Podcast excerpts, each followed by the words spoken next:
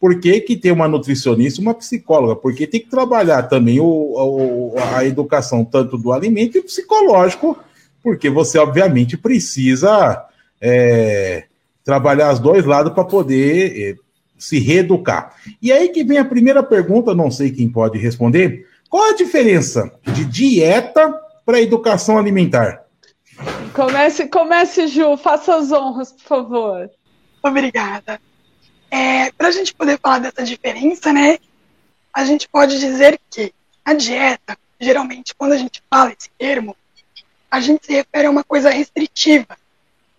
A pessoa chega e fala: Olha, eu estou fazendo aquela dieta X para emagrecer, e corta isso, isso e aquilo. Então, geralmente, o termo dieta é usado quando a gente tem uma restrição é muito grande. E já o termo educação alimentar ou reeducação, né, como é o tema da live, a gente trata justamente o oposto. Né? Então é aquilo que a pessoa vai comer de tudo, entende que tem uma leveza maior, que pode comer todos os grupos do alimento sem culpa, né? Então ela busca, ela entende que não que está liberado, mas ela sabe discernir ali o que dá para comer, né? Aquela atenção plena na alimentação e tudo mais. É, é, bom lembrar que tanto a dieta como a reeducação alimentar, ela é um auxílio para todas as pessoas, né? Não, não quer dizer que uma coisa é ruim e outra coisa é boa, né? As, as duas coisas são importantes, né? E elas se complementam vale entender quem é essa outra pessoa que, que está se submetendo a uma dieta, quem está se submetendo a uma reeducação alimentar. E pensar nessa individualidade, né? Eu estou me reeducando, eh, estou me reeducando de que forma? De que forma eu preciso me reeducar? Às vezes eu preciso me reeducar diante de uma, uma possibilidade, uma questão que é minha, por exemplo, eu tenho um diabetes, então eu preciso me reeducar diante de uma singularidade, uma questão que eu tenho que é uma doença. É, eu preciso me reeducar diante de um, de um determinado contexto, então é por isso que eu preciso me sujeitar a isso. E a mesma coisa a dieta. Às vezes eu quero fazer uma dieta porque eu preciso alcançar um objetivo X, Y, Z, e, é, e para fazer esse alcançar esse objetivo, eu me, me submeto a fazer uma dieta. As duas coisas, eu acho que não é, não, não vamos julgar ruim ou bom, né? São, é, são caminhos para alcançar objetivos. Tá ótimo. Fran, quer fazer uma, uma pergunta? Vai lá. É, a gente sabe que eu não sei se eu vou sair muito do assunto ou faz parte, mas a sociedade ela tem uma ditadura da beleza muito forte, né? Ela exige que você seja magra, que você, enfim, e que às vezes eu, a gente também escuta falar que é, a obesidade, ela não, a magreza não tem relação com a saúde e vice-versa, que às vezes a pessoa pode ser obesa e ela está saudável. E eu gostaria de saber qual é, é essa relação entre obesidade e saúde. É, infelizmente, a gente tem esse padrão, né, imposto pela sociedade, dessa questão de, ai, tem que ser o corpo definido, o corpo magro, e as pessoas que geralmente possuem sobrepeso, possuem uma obesidade. Então, assim, o consenso é, da, da OMS né, e do Ministério da Saúde, eles dizem que, por mais que a pessoa seja obesa, é, não que ela não seja saudável, mas ela já tem um processo inflamatório instalado no organismo. Pode um, um obeso ou uma pessoa com sobrepeso ter o colesterol, ter os exames tudo certinho? Pode, sem problema nenhum. Mas não é isso que vai ditar é, a questão de, de saúde. Nessa questão de obesidade, sobrepeso e vários outros nichos, outras vertentes, para a gente englobar essa questão de saúde ou não. Você colocou essa questão da ditadura da beleza. E eu, eu pensei, não, tá conversando com a pessoa certa, né? Eu fiz um trabalho, uma tese a respeito sobre isso algum tempo atrás, e a gente estava falando como os profissionais de saúde é, veem a ditadura da beleza, os profissionais de saúde mental. Porque o que acontece? Existe, ou qual foi a conclusão da nossa pesquisa? Que existe sim um, movimento, não só no campo da sociedade, mas também no campo dos profissionais da saúde, que tende a ver a, a, a beleza como a primazia da realidade. Ou seja, eu vejo, eu coloco a beleza acima de outros critérios que poderiam ser vistos. Então, a saúde, os profissionais de saúde também existe uma grande gama de profissionais que também acompanham. Então, hoje você tem alarmante ali, ah, faça uma lipo, tire as suas gordurinhas, né? Tipo, existe um apelo comercial muito grande para que, de fato, você siga um padrão magro, um padrão esteticamente aceito pela sociedade. Então, a gente precisa é, mudar a nossa forma de pensar no sentido de que é, a o que é beleza e como a beleza ela rege é, a nossa vida. É, é, nessa pesquisa a gente também falou sobre a questão comercial, né? Que, como uma boa marxista, como sou, é, você acaba virando um produto e é o consumo desse produto, ou seja, é, o mercado ele vai bater na portinha vai tentar você consumir x, x, x produtos por quê? Porque na verdade é você que é, é você que é alvo dessas empresas, né? Então você passa a ser alvo de qualquer tipo de, vamos dizer, de empresas que querem que você emagreça. Então são produtos feitos para que as pessoas entendam e consumam aquilo, de fato, né? Não sei se a gente conseguiu entender bem, né, essa questão. Mas é, é realmente passar por um processo de amadurecimento um processo de entendimento de que a beleza ela não pode ser restrita ao magro ou que ela não pode ser restrita a um único padrão. E que de fato é, a beleza ela pode ser diversa e ela tem que ser a, a, acima de tudo saudável.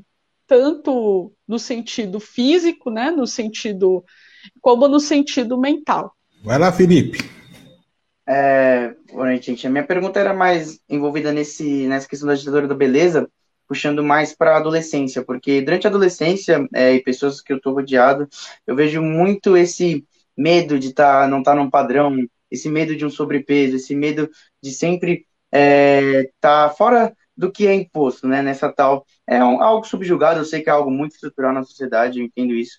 E vejo que muita gente sofre, sofre não tá nessa coisa ideal que se criaram.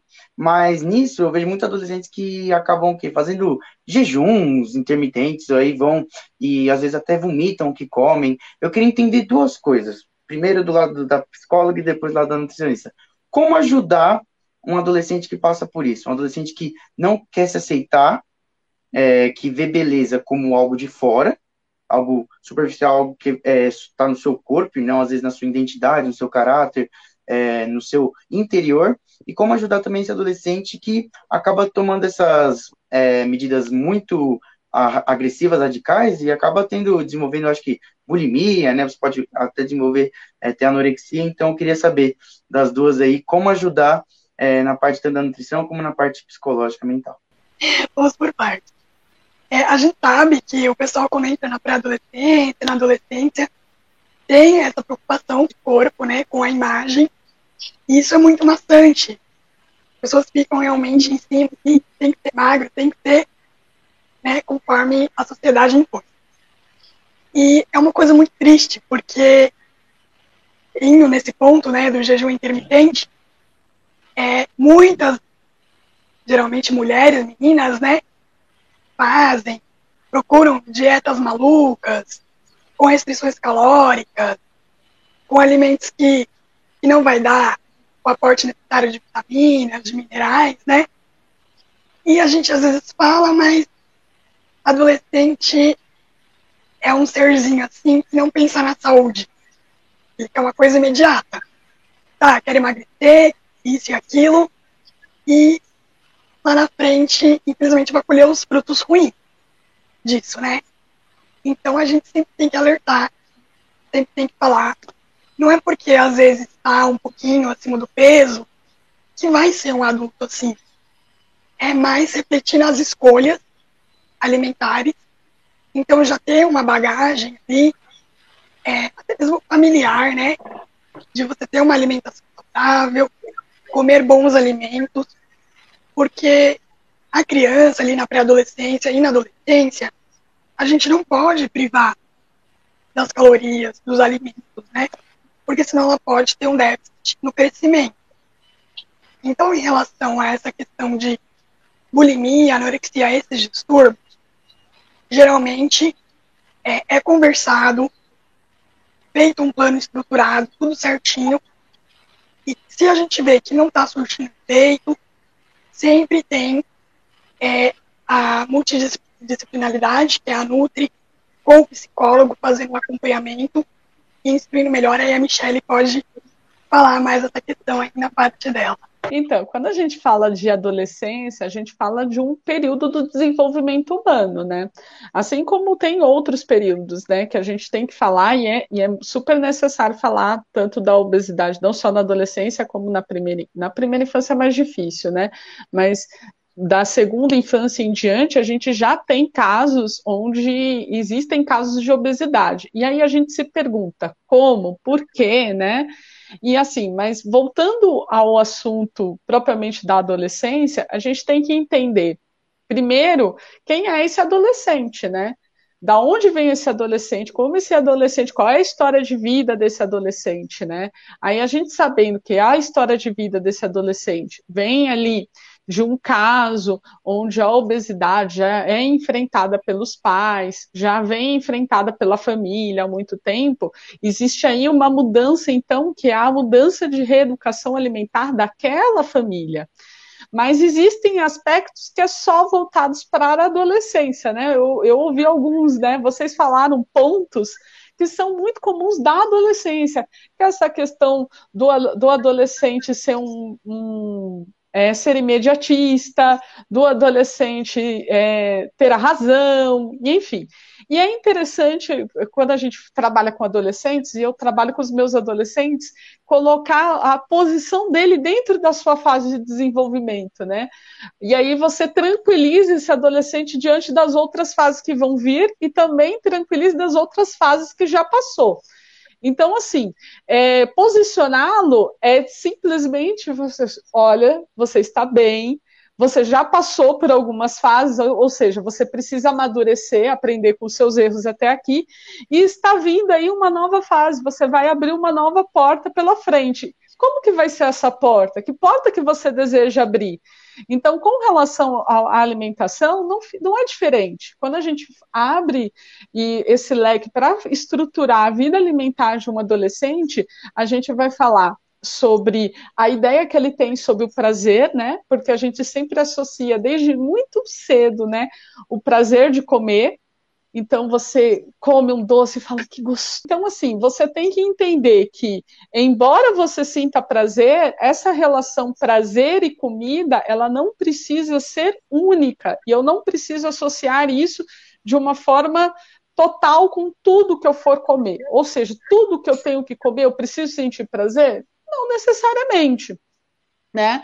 Eu preciso entender que a comida é fonte para o meu sustento e eu preciso me sustentar, eu preciso me alimentar bem. E isso é minha responsabilidade. Então, a partir do momento que você vai abrindo outras problemáticas e vai fazendo com que a gente consiga amadurecer isso na cabeça de um adolescente, na cabeça de um jovem, a gente vai possibilitando para ele outras formas de viver, outras formas também de ele associar prazer. Eu não preciso associar prazer sempre só à comida, ou eu não preciso gerar regras onde a comida vai suprir o meu, meu tédio, onde a comida vai suprir a minha tristeza, onde a comida vai suprir alguma coisa que esteja acontecendo comigo. Então, esse trabalho na individualidade também é muito importante. Muito bem, para você que está aqui acompanhando a nossa programação, nós estamos aqui falando sobre educação, reeducação alimentar, junto com Juliana Queiroz, nutricionista, e a psicóloga Michele Menezes. Juliana, a pergunta que eu vou fazer é a seguinte: é, é, tem o, o ideal de quantas vezes comer ao dia, né? Tem uns que falam duas, três, cinco, sei lá, De madrugada eu acho que não, mas tem, é, qual é a quantidade ideal que a pessoa tem que comer durante o dia? Vamos lá. É, é sempre bom frisar, como a Michelle falou, a gente sempre tem que prezar pela individualidade, né, da pessoa. E assim, mas pelo que a gente se preza é três refeições principais, ou seja, café da manhã, almoço e jantar, e duas a três refeições intermediárias. Isso é regra para todo mundo? Não. É, é igual aquele ditado, ah, comete três em três horas. Às vezes pode dar certo para mim, como pode não dar certo para você, e vice-versa.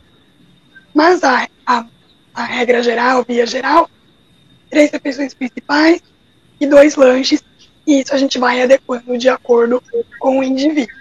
Quando se fala lanche, não é para comer um cheeseburger no meio da tarde, né? Ou coisa assim. Uma coisa mais leve, né? E uma fruta, um iogurte, um cereal, tudo ali na base. Fruta à vontade, né? Não, fruta a gente trabalha aí numa média de três porções ao dia. Então não é para comer uma jaca no café, né? uma melancia depois do almoço, que não adianta.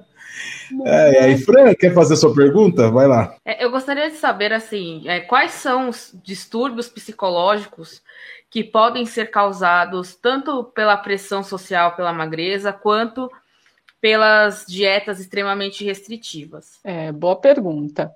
Então, a gente estava até comentando, eu e a Ju, antes disso da live, falou assim, eles certamente vão perguntar para mim quais são os transtornos.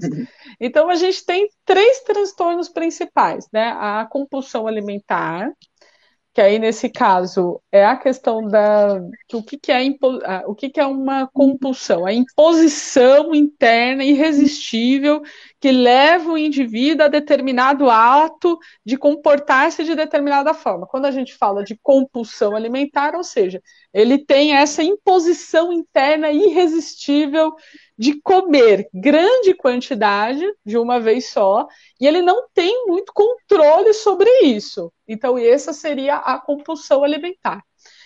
Então, temos também a anorexia, que então, assim, a anorexia, ela parte do princípio que a pessoa tem uma imagem distorcida dela mesma. Então, ela tem uma imagem, ela se olha no espelho e se vê de uma forma muito inadequada. Então, por isso, todo o processo alimentar dela não vai ser adequado. Ou seja, ou ela não vai comer adequadamente, ou ela vai deixar de consumir alimentos. Então, esse é o caso da anorexia. E temos também a bulimia. A bulimia, ela é uma pessoa que tem uma compulsão alimentar, mas ela vai tratar essa compulsão alimentar é, trazendo, fazendo o processo de métodos para evitar isso. Aí ela vai é, ou ingerir diuréticos, alimentos para eliminar isso, ou ela vai fazer é, vomitar a comida, né? Então são esses, é, esses são os três principais. É claro que a gente pode ter ansiedade também como um fator e também pode ter a depressão. Só que ansiedade e depressão, elas, de uma certa forma, elas vão também acompanhar esses três principais. Mas os, quando a gente fala de é, transtorno alimentar, quando a gente fala de transtorno psicoalimentar, aí é, normalmente a gente está falando mais ou menos desses três: a compulsão, a anorexia, a bulimia. Desses três, né? O primeiro ponto são esses três. Felipe? É, eu queria fazer uma pergunta, é, trazendo um pouco para essa época de Covid que a gente teve, é, que foi uma crescente enorme, tanto de é, comida por aplicativo, né, como os fast foods a toda hora, parece que muita gente parou de cozinhar, acho que o baque mental que a gente teve, a gente começou a realmente pedir mais e atrás desses deliveries, conhecer, e também o mercado, claro que teve isso, né, do mercado trazer isso bem na hora que a gente teve essa questão da pandemia, então eu queria saber agora, porque assim, eu vi também já muita gente que olhou assim e falou: pera, não tá mais dando. É, é, já, já abusei demais, preciso fazer alguma coisa, preciso me reeducar. Exatamente isso. Tentar se reeducar, começar a fazer um exercício, começar a fazer uma dieta. Queria saber como voltar ao normal. Assim, pessoas que, por exemplo, tinham uma rotina mais certinha, chegou a pandemia, as coisas deram uma desregulada, e como voltar ao normal, tanto da parte de se alimentar melhor e como se sentir melhor, é, na parte psicológica. Vale lembrar que ainda não estamos é, vivendo um normal, né? Estamos vivendo, na verdade, é. um novo normal, né? Porque a gente ainda está vivendo esse processo onde existe uma pandemia que ainda não acabou. Então, a gente precisa, eu acho que, se adaptar a esse novo normal. É fundamental a gente pensar que a, a reeducação alimentar, ela parte de um, de um lugar onde de não de exigência de si próprio, mas de um lugar de permissão de si próprio. Ou seja, eu quero permitir viver melhor, eu quero me permitir ser feliz de forma diferente, eu quero me permitir ser no mundo, agir no mundo com relação à minha alimentação de forma diferenciada. Então, eu primeiro preciso ter um conhecimento prévio do que são os alimentos, e aí a gente não tem outro caminho a não ser o conhecimento, o estudo. Então, assim, hoje em dia com a internet fica um pouco mais fácil. Então, você precisa estudar sobre os alimentos, verificar o que, que são alimentos multiprocessados, o que são alimentos que não são dignos de entrar dentro da sua casa, porque existem, e, e o que são os alimentos que você precisa privilegiar, e como que esses alimentos podem fazer parte da sua rotina. Então, é, a Ju pode nos ajudar nisso, porque assim, a riqueza nossa, a riqueza da nossa cultura, existe muitos alimentos, a gente estava até falando do uso regional desses alimentos, como é rica a nossa cultura, e como um alimento só pode ser fonte inspiradora para muitas receitas e que podem sim te ajudar na sua reeducação alimentar. E também pensar na reeducação alimentar como estilo de vida, é um fator muito importante, ou seja, eu, eu me permito ser feliz de forma diferente. E eu acho que tem uma outra coisa que é a questão de você é, se colocar em movimento, né? E esse se colocar em movimento é diminuir um pouco o nível de exigência, que você não precisa ser perfeito, mas que você precisa fazer algo por você. E esse algo precisa ser algo bem planejado. Então você vai se planejar para fazer isso. Você vai planejar a sua refeição, você vai planejar o seu autocuidado, ou seja, você vai pensar melhor no, no, no, como você vai se cuidar, cuidar do seu corpo, cuidar da sua alimentação. Isso é uma coisa que eu também deixo com a Ju, que é a questão de você pensar, ah, eu preciso tomar um café da manhã. Então, quais são as minhas opções de café da manhã saudável? Como que eu posso planejar isso? Porque eu acho que muitas das vezes qual é o maior desafio na hora de você construir uma rotina é que não existe muito planejamento. Então, às vezes você, ah, instalou os dedos, é muito mais fácil você, alô, manda aí o café com fritas. Não precisa nem ligar. Não precisa nem ligar. Não precisa nem ligar, né? Então exige aí um planejamento de você pensar. É, a gente voltar às nossas raízes, né? Tipo, o que que os indígenas faziam, né? Às vezes o consumo daquele alimento, para você consumir aquele alimento, às vezes você precisava preparar aquele alimento dois, três dias antes, né? Um feijão. Você sabe que um feijão, para eliminar as toxinas do feijão, para você cozinhar um feijão com mais caldinho, mais gostoso, você precisa deixar ele de molho no dia seguinte, no dia anterior, aliás. E aí você vai levar esse, esse, esse, esse produto para sua panela, e aí você vai ter um tempo menor de cozimento, ou seja, você vai gastar menos tempo fazendo um feijão, e é um feijão que vai não ter as impurezas que ele, vai, que ele teria. Então, exige um preparo, exige um planejamento. Então, isso também exige um lado psicológico de pensar que eu me permito a esse planejamento, eu me permito a outro tipo de padrão de vida. Com certeza, como a me falou aí, né? Como vez a questão da pandemia e tudo mais, a gente tem os dois lados. Tem aquele lado que a pessoa cozinhava, fazia tudo em casa, e aí tem a questão dos deliveries, né? E tem o outro lado da pessoa que era de escritório, toda hora almoçava em restaurante. E aí tá em home office, ou enfim, parou de trabalhar. E, e aí, o que, que eu vou fazer? Né, vou pro delivery. Ah, não, vou, vou, vou comer a família, vou começar a cozinhar. Então a gente parte dessas duas vertentes. É, como me falou, é a questão do planejamento, né? A pessoa se planejar, em vez de eu pedir um iFood, por que eu não vejo uma receita? Que, que eu não pego meus filhos, vou ali pro fogão, ó, vamos fazer um bolo? Já é um começo, né? Então, assim, você procurar se planejar, olha, nessa semana, vamos fazer isso, isso, isso de repetição, vamos procurar se adequar. Criatividade também é muito importante, porque às vezes tá, tem o arroz e o feijão na geladeira. E a mistura? E os legumes? E as outras opções? Então, isso é um passo também é muito importante, né? Que a gente tem que se pensar. Como a Mi falou, essa questão aí da regionalidade, né? Por exemplo, em Minas, como eu estava comentando com ela, tem a questão do pãozinho de queijo, cafezinho preto, queijinho branco. Então, procurar, às vezes, outras receitas, né? De acordo aí com o estilo da pessoa e procurar fazer também. E é claro que, voltando para o nicho aí da sua pergunta, você tem que se permitir. Tira o bumbum do sofá, fazer um exercício físico, para você ter ali, um, estipular uma meta, entendeu? Para você conseguir se readequar também e fazer uma reeducação ali completa só fazendo um adendo, eu acho importante que a gente fez uma live um, um tempo atrás e a gente estava falando sobre a necessidade da gente consumir é, frutas, verduras, legumes, enfim. E aí a, o, a pergunta né, que veio à tona é tipo assim, nossa, mas é, às vezes a pessoa compra, faz a, a compra desses alimentos, deixa na geladeira e acaba estragando, né? Porque você não fez, porque não deu tempo, porque não se planejou adequadamente. E aí a gente deu uma dica que eu acho que é uma dica importante, né?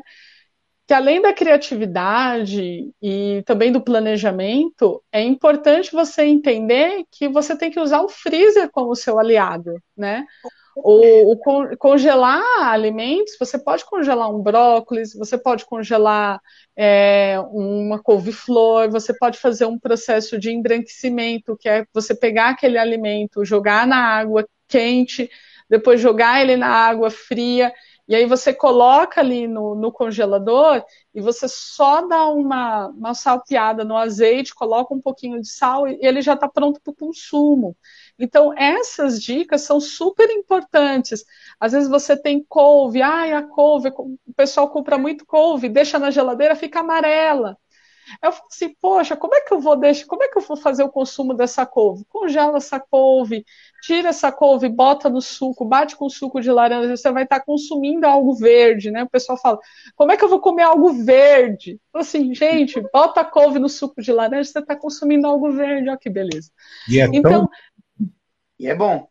E é gostoso. Então, assim, é parte ali de você entender quais são esses alimentos, que alimentos que são esses, e partir também, a gente fala, muito se fala de tipo, de não se permitir, de se restringir, de que eu não posso comer, de que eu não posso, eu não posso, eu não posso. Então, a gente está partindo para o lado completamente contrário. Sim, você pode, mas sim, você pode. E por que não se permitir a comer alimentos bons, alimentos saudáveis? Por que você não se permitir hoje deixar de lado o seu milkshake e ir atrás de um morango natural e bater ele com leite. Felipe, você ia comentar, né? Pode falar.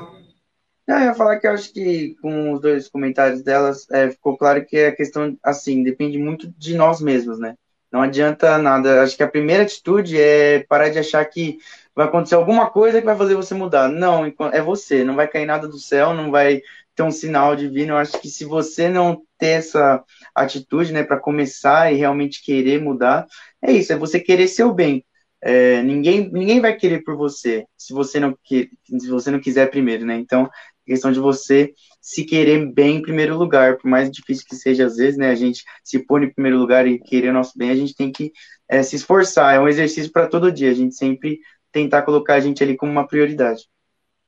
Tava esperando você falar isso, Felipe, porque assim, quando a gente estava antes de começar, falou assim, a gente precisa fazer uma associação também dos perigos que é você não ter, você não cuidar de você, né?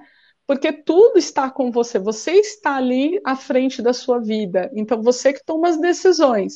Então a gente fez uma, uma comparação a, a uma bala de revólver, né? Fala assim, bom, você tem medo de levar um tiro? Você tem medo de levar um tiro? Claro, né? Então, realmente, se você levar um tiro, possivelmente, dependendo do lugar onde você levar um tiro, isso pode inclusive levar à sua morte, né? Então, assim, você tem medo, então você é, certamente procura não se envolver em, em, determinados atos. Se tiver um assalto, você vai se proteger, enfim, você vai de alguma forma evitar com que isso aconteça.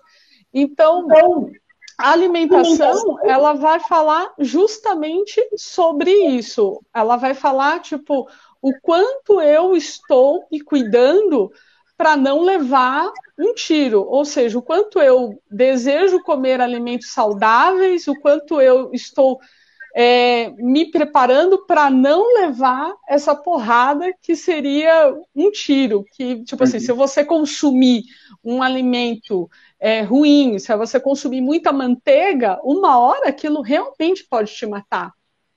Só que você não tem medo de comprar, você não tem medo de ir no mercado.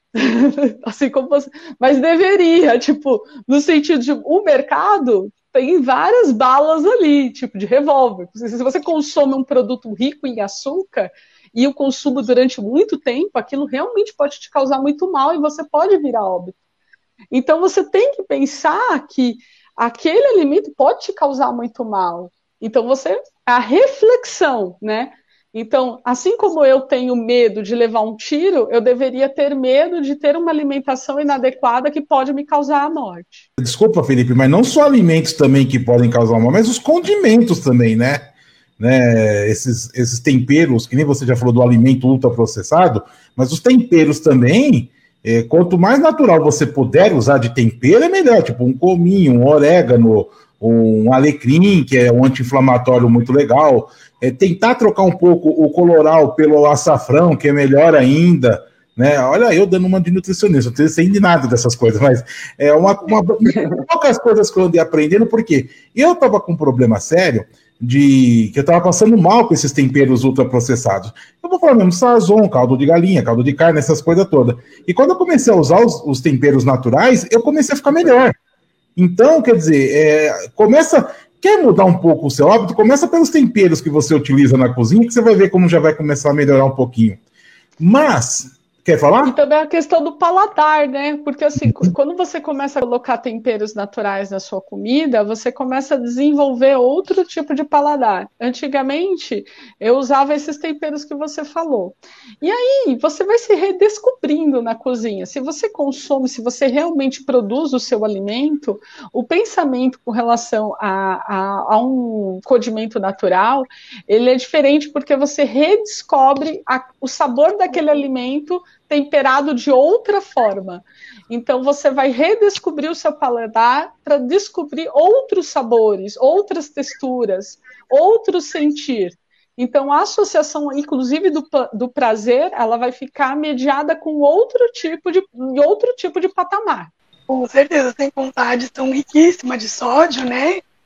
Os estabilizantes, porque tudo é industrializado é, vai aos, é, vai o condimento no condimento, digamos assim, né, para o pessoal entender, para ter aquele tempo de prateleira.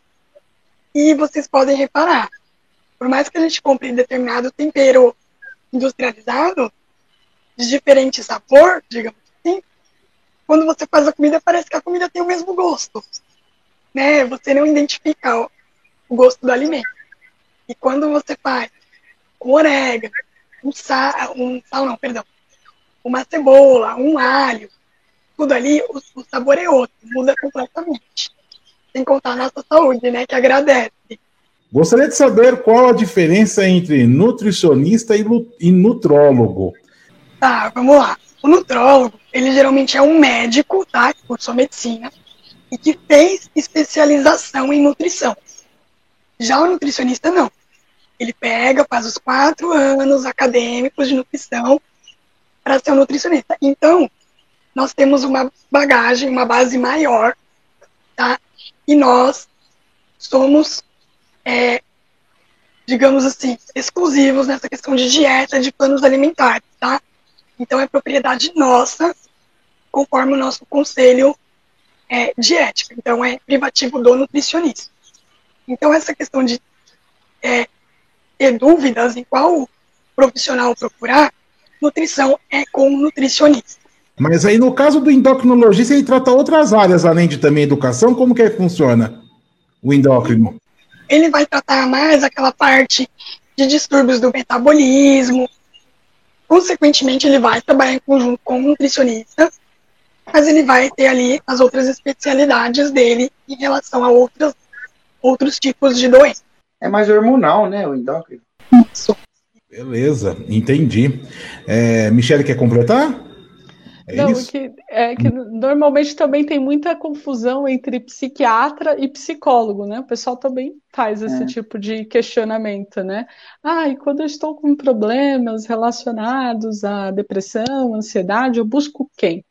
E psicólogo e psiquiatra trabalham em conjunto, tá, gente? É muito importante a gente entender que um complementa o trabalho do outro. O psicólogo ele trabalha ao longo do tempo os seus hábitos de vida, o seu comportamento durante a sua vida, durante todas as, as fases do desenvolvimento da sua vida. E o, o psiquiatra ele vai encontrar com você possivelmente em alguns momentos também para te ajudar de forma medicamentosa, porque o psicólogo não receita medicamentos, já o psiquiatra, sim, vai conseguir ali te auxiliar nesse tratamento medicamentoso. Com a chegada da pandemia, qual o impacto no transtorno alimentar? Acho que a gente acabou falando um pouco sobre isso, né? Mas vale a pena reforçar. É, é, existe um impacto muito grande dessa questão do deriver, existe um impacto também que eu acho importante a gente falar daqui, da questão do sol. As pessoas estão tomando menos sol, e isso é importante a gente dizer, porque o sol, ele é super importante e não tem alimentação que supra o tempo de sol que você precisa tomar, a quantidade de vitamina D. Né, Ju? Se você puder falar um pouquinho mais para a gente. Com certeza. É, tem estudos mostrando né, que não só no Brasil, como em outros países que são de climas mais frios, é, alta taxa da população tem uma, uma deficiência de vitamina D, né, por conta de não pegar sol, ou às vezes de, de não sair muito, de não ter o sol como a gente tem no Brasil, né? Então isso impacta, sim, né, nessa questão aí da saúde.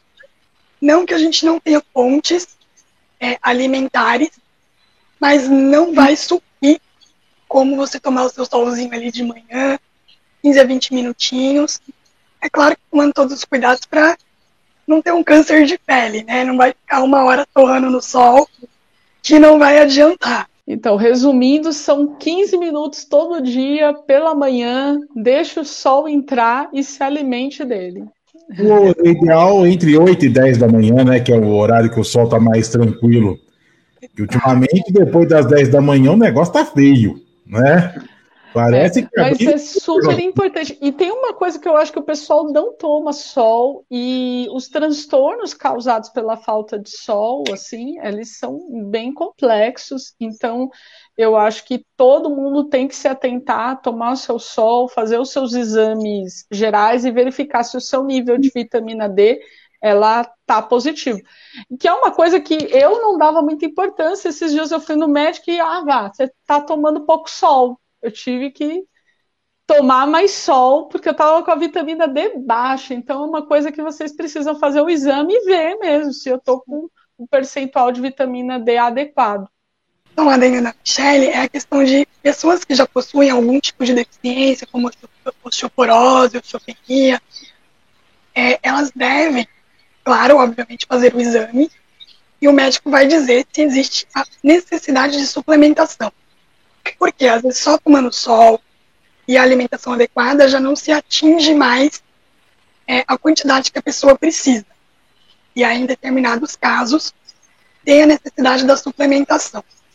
Então, não, não se automedique, não fique tomando vitamina por conta própria, porque é perigoso. Importante, gente, não se automedique. Verdade. Fran, pode fazer a pergunta. Bom, é, assim, eu como pessoa obesa, eu sei que é muito difícil, assim, o, o, tratamento, a ajuda, e que é muito complicado. E que muitas vezes as pessoas que estão à nossa volta, elas acabam falando de certas formas, acabam impondo algumas coisas. E aí vem a minha pergunta, né? Então, como as pessoas que estão ao nosso redor, as pessoas que estão ao redor de uma pessoa gorda, como ela pode é, é, salientar, como ela pode ajudar essa pessoa, tanto psicologicamente quanto nutricionalmente? Olha, essa é uma pergunta muito bacana, sabe, Fran? Porque, é, de fato, quando a gente fala de, do outro, a gente está falando de uma estrutura singular. Então, eu acho que primeiro a gente precisa ter um acesso, né? A gente não pode chegar invadindo as pessoas falando: olha, Fulano, você tem que comer isso você tem que cuidar, você está muito gordo. Eu acho que isso é você atropelar e invadir o espaço que não é seu. Então, acho que o primeiro passo é entender o espaço do outro, é entender o que o outro é e respeitar isso. Então, a partir do momento que você respeita o outro, que você entende, você vai buscar ali um acesso. E nem sempre é fácil, né? Porque talvez você pode falar de uma forma, você erra, você pode falar de outra, você erra também. Então eu acho que o acesso é aquilo que ele se sente, o que vai transmitir, eu acho que mais confiança. E quando eu falo confiança, é uma fonte científica adequada. Então você não está ali discursando, ah, vai ficar mais bonita, não. Você vai discursando, eu penso em você, eu gosto de você, eu quero que você esteja saudável. Né? Eu falo muito pro meu esposo, falo assim, eu, eu cuido da nossa alimentação porque são, eu quero viver a minha vida toda com você. Então eu preciso cuidar, entendeu? A vida toda é muito tempo. Então o máximo que eu posso fazer é cuidar dos nossos alimentos, entendeu? Então é esse carinho, é esse acesso que eu procuro. Então, é nesse sentido que a gente tem que fazer: é buscar respeitar as pessoas, respeitar a sua individualidade, respeitar esse outro, saber quem esse outro é, respeitar esse outro e buscar ter ali um, um acesso, não para transmitir para ele uma ideia de, de beleza, uma, um padrão que você inventou da sua cabeça, mas para transmitir a ideia de uma fonte de longevidade, de saúde e de cuidado. É, quanto à questão nutricional, é importante a gente dizer que é claro que tem estratégias, né? A pessoa não pode, olha, tô, come essa maçã porque você tem que emagrecer a todo custo, ou, vive comendo folha de alface, coisas não. Então é procurar ter uma abordagem familiar, né? Todos na casa procurar compartilhar da mesma refeição, né? Alterar os hábitos, já é um grande passo. E não só querer que a pessoa faça sozinha. Porque quando a pessoa busca, né, essa questão de emagrecer, ou, mesmo se reeducar para ter a qualidade de vida, não é só ela. Né, porque é muito sofrido você ser sozinho, fazer sozinho. Então, você englobar a família para que todos participem e se adequem de uma certa forma é muito importante. É, e eu acho que o que a Ju falou, falou uma coisa muito bacana, que é a questão da participação familiar, né? E é muito comum a gente ver pessoas que têm restrições alimentares sofrerem muito durante as reuniões familiares, né? Porque você vai fazer uma festa de aniversário, ah, o fulano não pode comer chocolate, o fulano não pode comer doce, o fulano. E você acaba sendo um, um, marginal à sua própria família por causa que seus hábitos alimentares não são possíveis naquele lugar.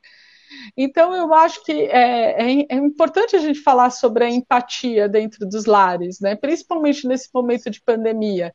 Então, se eu compartilho ali de uma receita saudável, de uma receita. Eu me lembro de, um, de uma tia que fez um bolo gigante todo diet, feito com adoçante, né, adoçante culinário, enfim, a família toda consumiu aquele bolo. Então a gente tem que pensar é, naquela ideia do para todos, né? Aquela ideia de que se eu consumo um consumo compartilhado, empático, em que eu compartilho a minha alimentação com o outro, Então, não pensar de forma egocêntrica, tipo assim, ai, o meu chocolate, ah, ah, ah, que coisa boa, né? Ai, que bom, eu como chocolate e você come alface, ha, ha, ha, ha. Não, vamos tentar traduzir isso para a família de outra forma. Como que a gente pode fazer esse movimento em conjunto, onde a gente possa movimentar a família toda num único objetivo? É, o assunto está muito bom e eu já quero deixar aqui convidadas duas para uma próxima oportunidade, que, que, as portas sempre estão abertas, tá? É, deixa eu só falar, fazer uma única, última pergunta aqui que acabou de subir. Hoje em dia temos veganos e vegetarianos e etc. Isso é saudável ou temos que balancear unindo todos os alimentos, Juliana? Tá bom, vamos lá, só para resumir, para dar tempo de explicar. Vegano é quem não consome nada de nada de origem animal, é roupa, enfim, desde os alimentos né, até é, subprodutos. Já a filosofia, né? É a filosofia de vida dele. E já os vegetarianos, dependendo do, do tipo que eles se classificam, eles consomem leite, consomem ovos, consomem queijo. Então, os subprodutos da origem animal, eles fazem o consumo. É saudável? É saudável. Mas a gente tem que se atentar à quantidade, é, à harmonia dos alimentos no prato, porque dependendo do tipo de alimento, de como a pessoa se diz ser vegana ou vegetariana, ela pode ter alguma deficiência é, de alguma vitamina ou de algum mineral. Então tá bom. É, Franciele Quimelo, muito obrigado pela participação de hoje. Eu que agradeço. Obrigada, meninas. Obrigada, meninos. Felipe, até a próxima. Muito obrigado. Muito obrigado a vocês, meninas. Muito obrigado. Adoro quando a gente aprende nesse podcast. É muito bom. É, vocês ensinaram bastante, tanto para a gente que está aqui, quanto para as pessoas que vão ouvir. Muito obrigado. Michele, muito obrigado. Já até perdi as contas de quanto nós já fizemos, né? Muito e... obrigada. Redes sociais para quem quiser procurá-la? Bom, meu Facebook é psicóloga Michele Menezes, meu Instagram é arroba Menezes. É, eu agradeço a todos os ouvintes que ouviram, espero esse conhecimento, espero ter trazido esse conhecimento tão, tão bom, tão eficaz aí para a saúde de todos. E estamos à disposição. Quem quiser chegar, chamar a gente no particular para conversar, pode, fique à vontade. Nós estamos aqui para isso. Juliana, muito obrigado. Quais suas redes sociais? Muito obrigada pela oportunidade, foi um prazer participar. Minhas redes sociais, para quem quiser, no Instagram é nutri.juqueirol e o Facebook NutriJuqueiroz. Vocês me acham nessas plataformas. Muito bem, gente. Então esse foi o nosso podcast de hoje. O que a gente pode levar em lição é: a gente precisa ter consciência do que a gente come e de como e, se, e o momento exato para poder se tratar. E é claro, cada um tem que tomar da parte de alimentação, cada um tem que tomar conta da sua própria vida. É claro que você pode dar um toque, mas não impor na vida do outro que a pessoa deve ou não fazer. Então é esse o nosso recado de hoje.